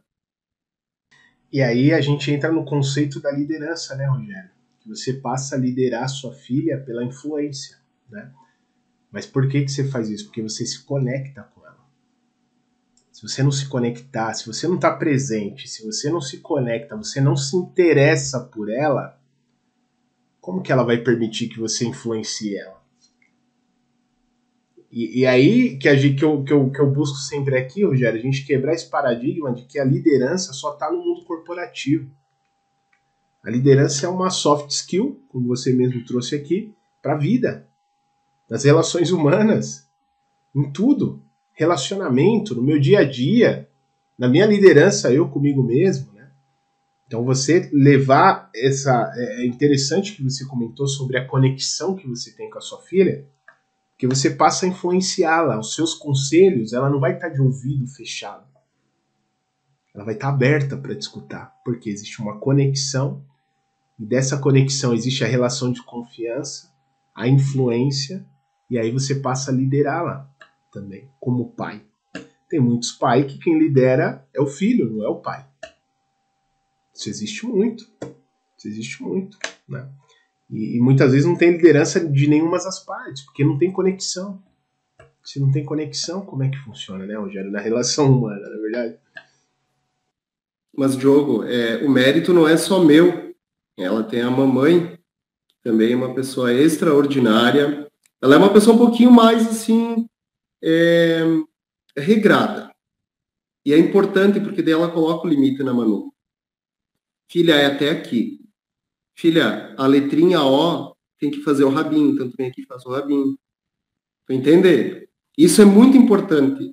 Então eu deixo para a mamãe levar as regras e o papai aqui, ele deixa ela desenvolver a criatividade. Show de bola. É tem um equilíbrio, né? tem um equilíbrio, né? É, eu sempre falo que a, a, gente fala muito de conexão, influência, Rogério. E o pessoal às vezes confunde de ser um líder também bonzinho, que é o episódio 145 que a gente colocou lá, né?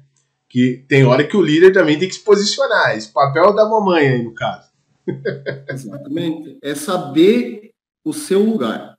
Porque a liderança nada mais é do que isso, sabe? Não é.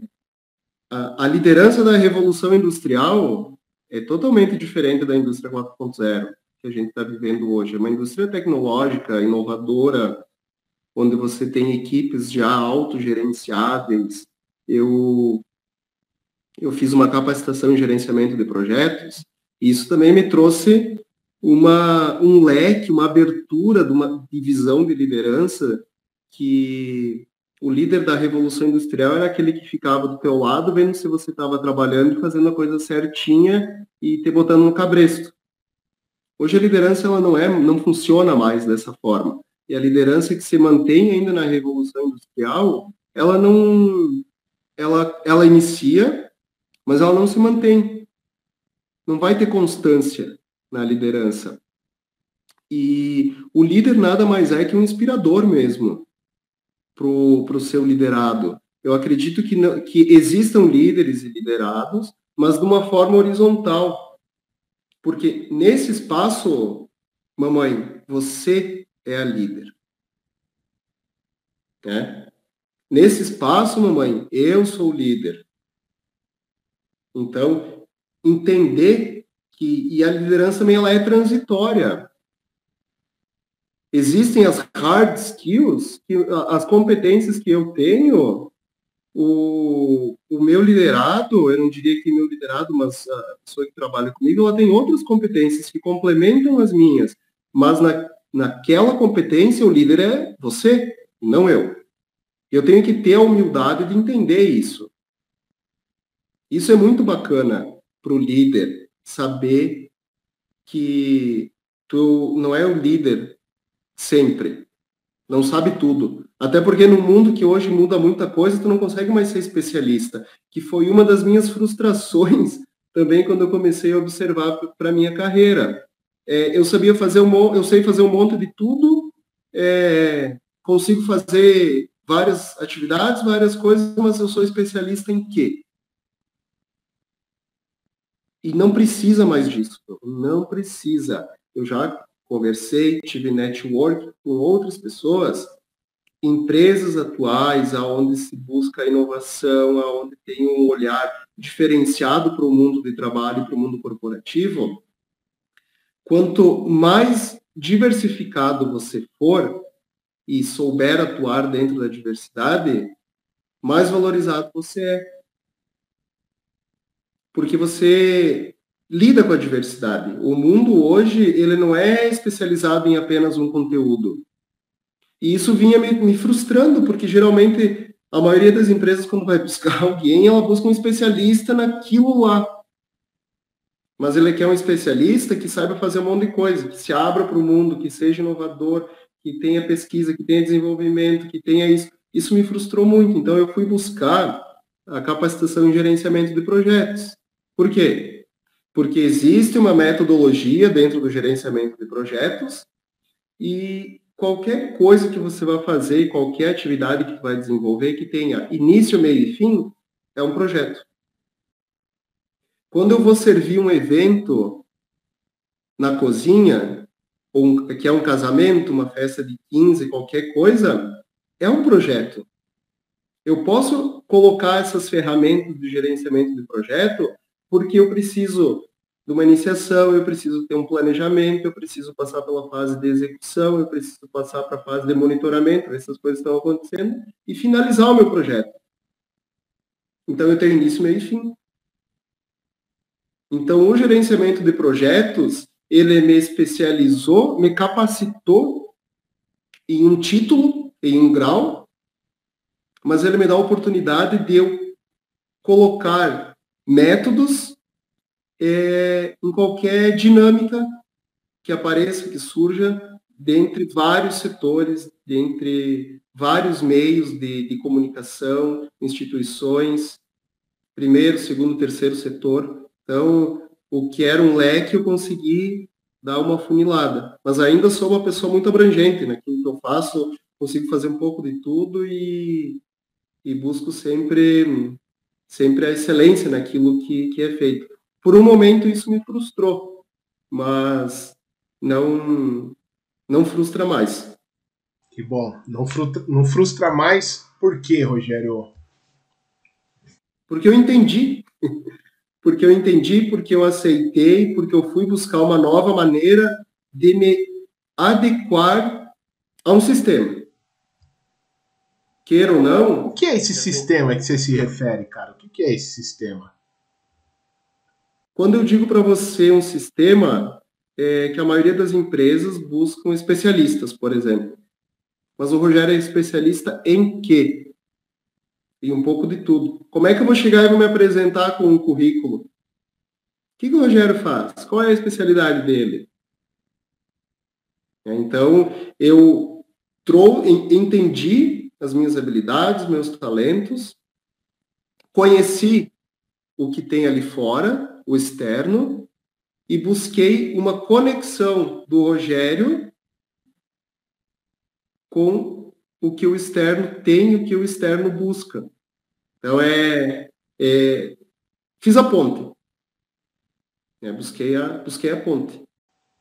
Legal, Rogério. Rogério, ficaria aqui. Cara, a gente atravessaria a noite aí batendo papo. Papo sempre muito bom aí dos nossos encontros. É, mas eu gostaria de saber contigo, cara. A gente chegando aí na nossa reta final. Tem mais algum recado que você gostaria de dar aí pro pessoal? Algum conselho? O que, que você poderia falar para quem está te escutando agora, para quem passou por esse processo, que talvez alguém aí do outro lado está passando pelo que o Rogério esteja, que, que o Rogério passou, né? Desse conflito, desse entendimento, de compreender as emoções. E hoje o Rogério tem esse entendimento. Que conselho que você daria para o Rogério que está te escutando agora aí, Rogério? A gente se supera todos os dias. A gente tem essa necessidade de superação e precisa disso para acompanhar o mundo VUCA que, a gente vive. É, o que eu traria como experiência é uma frase bem clichê. Só sei que nada sei. É, então, o Rogério que está aqui, ele não sabe. Ele aprende, ele tem a capacidade de aprendizado. E a vida é feita de ciclos. Né? Ela ciclos altos e baixos, altos e baixos, altos e baixos. Isso já falei para ti, tu vai lembrar. E a vida é assim. Porque quando você coloca aparelhos lá no teu coração, é dessa forma que ele pulsa. A vida pulsa dessa forma, altos e baixos. Quando ela está em linha reta, é porque já não tem mais o que fazer. Então, para buscar a perfeição, é, é só quando a gente morre. O nosso corpo morre, porque ele fica em linha reta, porque não tem nada mais a ser feito. Né? Tem o prefixo per, quando a gente vai vai usar o prefixo per, ele é quando algo está cheio, está lotado daquilo. Por exemplo, é, algo que tem muito óxido, ele é um peróxido. Então, quando você quer algo que seja bem feito, ele é perfeito. Quando você ama, você doa porque amar é doar, se doar ao outro. E quando você ama em excesso, você perdoa. Então, o perdão é algo significativo na vida do, do ser humano, algo difícil de, de conseguir. Existem momentos que parece ser impossível, mas nada como o tempo para reflexão e para o perdão. Não sei nada, estou em constante aprendizado e acho que todo ser humano deve ter essa humildade de que não sabe nada também. A gente veio aqui para aprender. E se a gente não aproveitar essa oportunidade que a gente tem de aprendizado, de melhoria constante, de ser feliz, que, que a gente veio fazer aqui então? A gente passa aqui é, muito pouco tempo, se você for olhar quanto tempo a humanidade existe.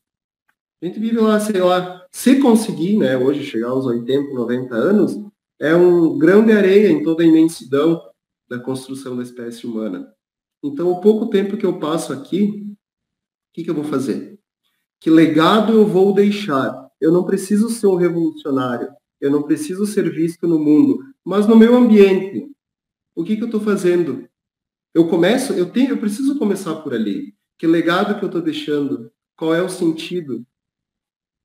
O que, que eu estou transformando na vida das pessoas que estão ao meu redor? Então, tenho, eu sou de origem italiana tem uma frase em italiano, no dialeto italiano, que diz assim: se está tre dia al mondo, bisogna voler-se bem. Então, estamos três dias no mundo. A gente precisa se querer bem esse pouco tempo que a gente está aqui. Sensacional, Rogério. Sensacional, cara. Que mensagem para a gente fechar esse, esse episódio. E, Rogério, para mim só fica aí a gratidão, é, a admiração pela sua, pela sua disposição em se transformar como um ser humano cada vez mais, estar aberto ao aprendizado, um baita cara humilde para aprender, né? Que eu acho que é isso que nos transforma. Eu falo sempre, né, Rogério, a gente tem que estar na cadeira do aluno até o fim da vida. Eu continuo na cadeira do aluno todos os dias. Você pelo que a gente conversa, eu vejo que você é um eterno aprendiz.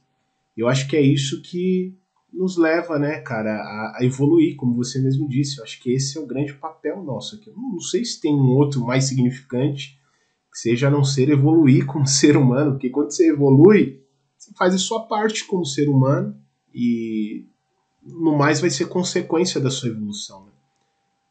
Quantas vidas o Rogério não está impactando ao redor dele por ele buscar sempre a, a evolução como ser humano. Né? Então, fica aqui a minha admiração, minha gratidão por você, tá, Rogério? E sempre na torcida pelo seu sucesso pessoal, profissional, sendo esse cara desse coração enorme aí que você tem. E fala um pouquinho sobre esse livro que você já está transcendendo aí para a vida, né, o, Rogério? Vamos lá, fala um pouquinho sobre o seu livro aí, cara. Pois é, a gente nem falou sobre o livro. Mas, é, rapidinho aí, então, é um livro sobre liderança, né, que nesse primeira, nessa primeira turma que eu participei de, de liderança no Instituto, é, o, o, professor ele é um filósofo, então ele é muito pensador e ele é uma cabecinha um pouquinho inquieta. Né? Inclusive ele está de aniversário hoje. É, oh, parabéns.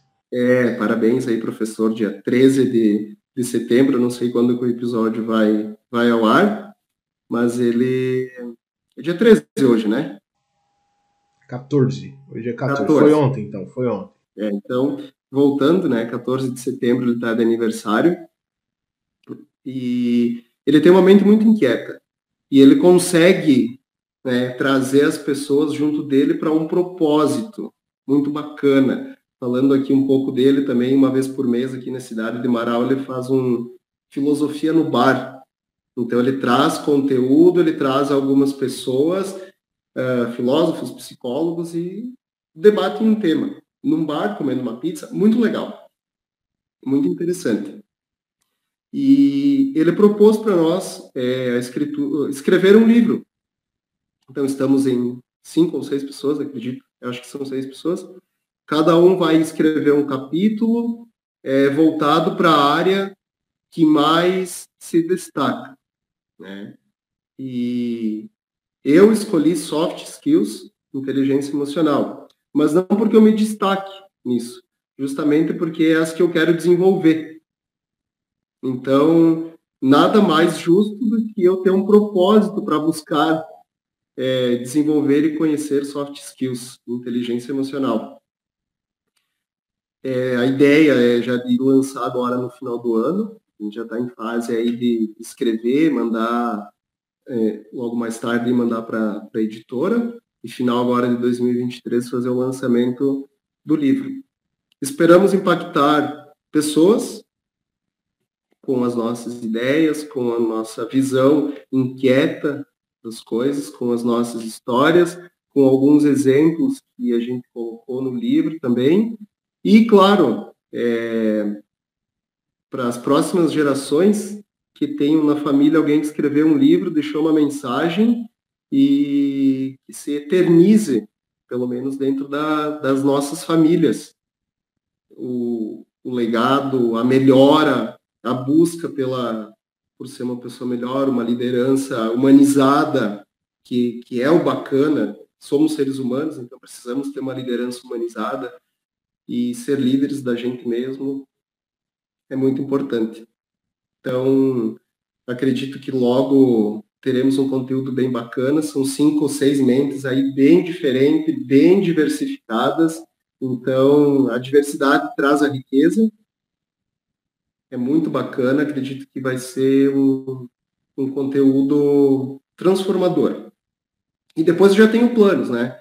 Já tenho planos para depois que a gente lançar o livro, a gente vá, através dele, use como referência para montar um, trabalho de capacitação para líderes, para pessoas, sabe? Não, não quero que o trabalho pare por aí, que fique só no livro, que a partir dele a gente consiga desenvolver um conteúdo bacana e tenha ele, ele como referência. Então, é uma motivação aí que eu estou buscando para fazer acontecer. Que legal, Rogério. Que Deus abençoe sua jornada. E se ele colocou isso no seu coração, é porque ele quer que você faça algo nesse sentido. Então, siga firme, siga acreditando na sua visão, que líder é isso, é ter visão e acreditar nela, né, cara? E ir para cima, não pode parar. Exato. Diogo, eu quero agradecer o convite. Fiquei muito feliz pelo meu mentor me convidar para um podcast. Fiquei feliz mesmo. É, não era esse o, o meu intuito, não pensei nisso. E desde o dia que você me fez o convite, inclusive foi no lançamento do livro, né? Eu tinha sugerido para a gente fazer no lançamento do livro isso, já não pensando só em mim, né? mas acabou que a gente teve a oportunidade de poder fazer antes esse, esse podcast, dividir algumas experiências. É, você me trouxe muito conteúdo significativo nessas, nesses nossos encontros. Não parou por aí, a gente tem mais encontros e sei que vai render bons frutos também, tanto profissional, que foi esse meu intuito, né? Carreira, entender carreiras e me entender numa carreira, mas também todo o conteúdo que tu traz aí sobre pessoas, autoconhecimento, mente humana, forma de viver, de se relacionar, vem muito ao encontro daquilo que eu busco, do conteúdo que eu também procuro sobre autoconhecimento, mente humana, sobre visão sistêmica. É muito bacana isso e só está somando. Você está sendo um pilar importante na sustentação do meu desenvolvimento. Então, quero te agradecer pela oportunidade, pela humildade que você também tem. Eu estou em Marau, você está em Campinas? Estou em São Paulo. Para você ver o como a tecnologia ela também nos ajuda. A gente tá quando quando eu era criança na escola se falava muito em globalização. Tá, o que, que é essa tal de globalização? É isso, sabe? É eu estar tá aqui no sul, você está ali no sudeste, a gente poder trocar ideias e gerar conexão. E tu sabe que a gente gera muita conexão nos nossos encontros. Tu fala uma coisa, eu digo, bah, pensei nisso também, Diogo. Dessa forma, tu acredita que aconteceu, inclusive no início da nossa conversa, antes do podcast, você me falou, quando é que vai ser teu canal no YouTube cozinhando? Eu disse, Diogo, tu acredita que eu estava pensando nisso hoje à tarde? que loucura. né? Então, temos uma conexão aí, porque é, a gente tem ondas, né? A gente tem um Wi-Fi aí nosso e por mais que eu estou aqui, você está ali, o nosso Wi-Fi está conectado, os nossos pensamentos. Então, é, a nossa vibração chega sabe? Chega junto. Isso é bem bacana e eu só tenho gratidão mesmo por ter você como um dos meus pilares. Poxa, muito obrigado, Rogério. O mérito sempre vai ser seu, cara. Você é o percursor da, da sua história, né? Você é a pessoa que está buscando. Então, de repente, em algum momento, eu fui a pessoa que contribuí nessa sua jornada de alguma forma, né? Que só você sabe aí dentro de você, né, Rogério? E é isso que acontece quando a gente decide seguir o nosso papel aqui na vida. Eu acredito que todo mundo, ninguém é um fragmento isolado, sabe, Eugênio? Todo mundo tem um papel, todo mundo tem o seu pedacinho nessa engrenagem da vida que vai além do nosso entendimento, cara. É isso que eu acredito. E você, olha. Diogo, o que, que você deixa de mensagem, então? Não vamos só jogar pro Rogério, né? Vamos fazer a nossa troca. O que, que tu deixa de mensagem Cara, o que eu deixo de mensagem, Rogério, é que todas as pessoas possam entender que elas não são as ideias que a mente delas conta. Eu acho que essa é a grande prisão da humanidade, sabe? E ali você se sente um incapaz, uma pessoa infeliz, uma pessoa desacreditada, porque você acaba acreditando nas ideias que a sua mente conta. E se você não, não entender isso, a sua criatividade, o seu dom, o seu talento natural que a vida te deu, ela não manifesta, porque ela, você sempre vai estar pegado à ideia que a sua mente quer contar, cara. E, e, eu só posso fazer isso se eu entender que eu sou o observador, que tem um eu que observa essa voz. Esse eu é você. Todo o resto é história que a mente conta, entendeu? E quantas vezes você quer fazer uma coisa, você se programa para fazer, vem uma ideia que a sua mente conta e você não faz mais. É ali que as pessoas vão deixando a vida para trás, entendeu, Rogério? Perfeito, Diogo, perfeito, sabe? É, é bem essa essência aí que você passou, que eu consigo entender, e que bom que os meios de comunicação, o canal, o podcast, ele consiga disseminar isso para outras pessoas que também estão precisando. Parabéns pelo teu trabalho, pelo nosso trabalho, todo problema que começa com eu é seu. Então, quando começa com nosso, é bacana a gente poder dividir isso, porque isso é nosso. É muito bacana e que bom que a gente consegue retransmitir isso. Show de bola, Rogério. Foi uma honra, meu irmão. Foi uma honra. E estamos aí. Conta com a gente sempre que precisar. Quando sair é. o livro, dá um alô. Vamos se falar.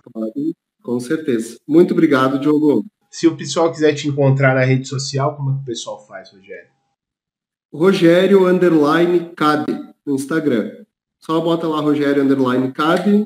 Não tenho muito conteúdo, tá? Não, não exponho muito as minhas ideias, os meus pensamentos, mas tô lá, né? Se alguém precisar trocar uma ideia, uma conversa, me chama aí no direct, que sempre é bem-vindo toda todo o networking e a troca de ideias. Show de bola. Obrigado, viu, Rogério? Deus abençoe sua jornada, viu? Igualmente, meu querido. Um abraço. Um abraço. Tchau, tchau. Tchau, tchau. Compartilhe esse áudio com pessoas que você deseja ajudar com esta informação. Ah, e não se esqueça de seguir o Líder Flixcast. Aqui no perfil existe o botão seguir. Clique nele para seguir e ative o sininho. Dessa forma, quando eu colocar um novo áudio, você será notificado e não perderá as novidades do nosso podcast. E caso você queira se desenvolver ainda mais como líder, aqui na descrição deste áudio eu vou deixar um link para você conhecer nossos cursos e mentorias para líderes. Vá até a descrição do áudio clique no link e conheça a prateleira de cursos e mentorias que vão te ajudar a superar os desafios de liderança e te fazer um líder de sucesso. Te espero no próximo áudio do Leader Flix Cast.